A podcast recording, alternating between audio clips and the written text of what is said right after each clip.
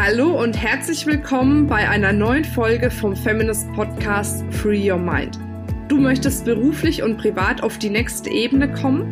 Dann ist hier genau der richtige Raum für dich, um dich von deinem Geist frei zu machen und die Abkürzung zu deinen Zielen und Träumen zu nehmen. Ich wünsche dir viel Spaß mit der heutigen Folge.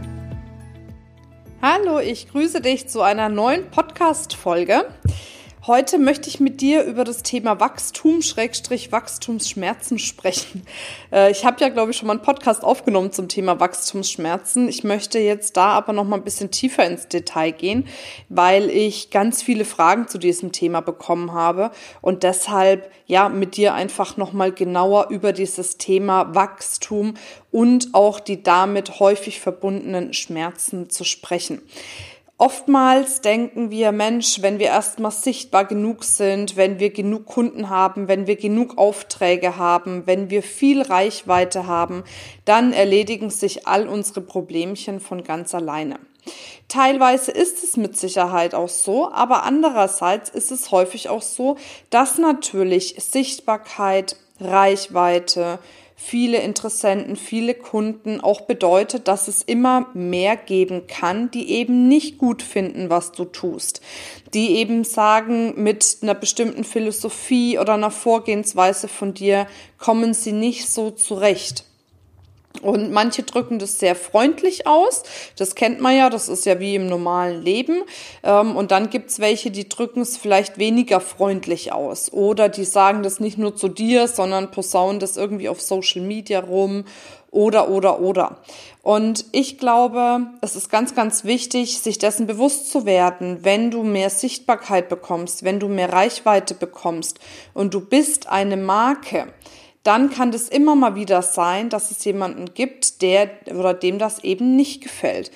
Und natürlich heißt es auch häufig, im Endeffekt bist du dann interessant für die Leute, wenn du Ecken und Kanten hast. Und das sehe ich auch so. Das ist auch wichtig. Wenn du so, ja, keine Ecken, keine Kanten hast, dann bist du weniger interessant. Aber wenn du Ecken und Kanten hast, gibt es natürlich welche, die feiern deine Ecken und Kanten und dann gibt es welche, die finden deine Ecken und Kanten total doof. Ne? Und die äußern das dann unter Umständen auch mal.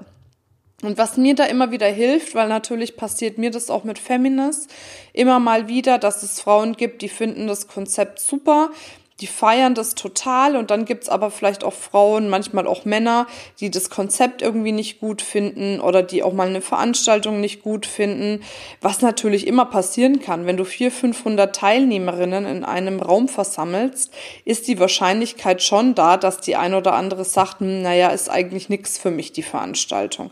Und es ist auch okay. Warum? Weil natürlich die Veranstaltung auch ein Stück weit polarisiert würden wir zum Beispiel ne, die Success Days so machen, dass ein Vortrag nach dem anderen läuft, ganz stupide runtergerattert wird.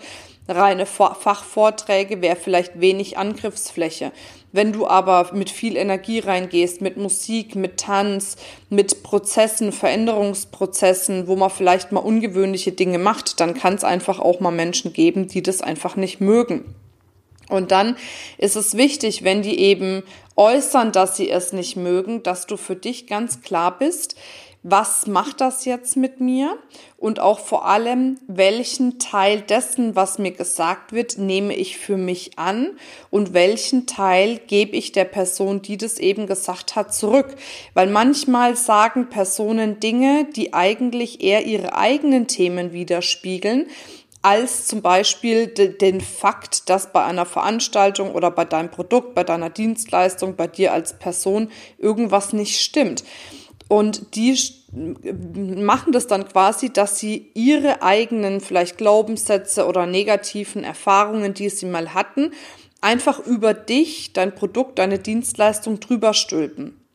Und das ist etwas, was du dir nicht annehmen musst, sondern das kannst du abgeben, indem du im geistigen oder im, im Geiste zu dir sagst, ich nehme meinen Anteil an dieser Kritik oder an diesem Feedback an und den Rest gebe ich einfach mit voller Liebe an dich zurück. Und dann können die Personen damit machen letzten Endes, was sie wollen. Das sagst du dir natürlich nur im Gedanken. Ähm, Ne, musst du jetzt nicht laut aussprechen, aber das hilft schon mal, weil nicht alles, was an Feedback kommt, hat wirklich was mit dir zu tun. Es ist aber trotzdem wichtig, wenn es etwas mit dir zu tun hat, dass du auch bereit bist, diesen Teil zu sehen und diesen Teil anzunehmen, weil nur dann kannst du natürlich wachsen und weiterkommen in deinem Business. Ne? Also von daher sei da auf jeden Fall reflektiert, was ist wirklich etwas, was mit dir zu tun hat und was ist etwas, wo du sagen kannst, nein, das hat absolut nichts mit mir zu tun. Das liegt am Gegenüber oder liegt an mangelnder Kommunikation, an einem mangelnden Verständnis füreinander oder, oder, oder.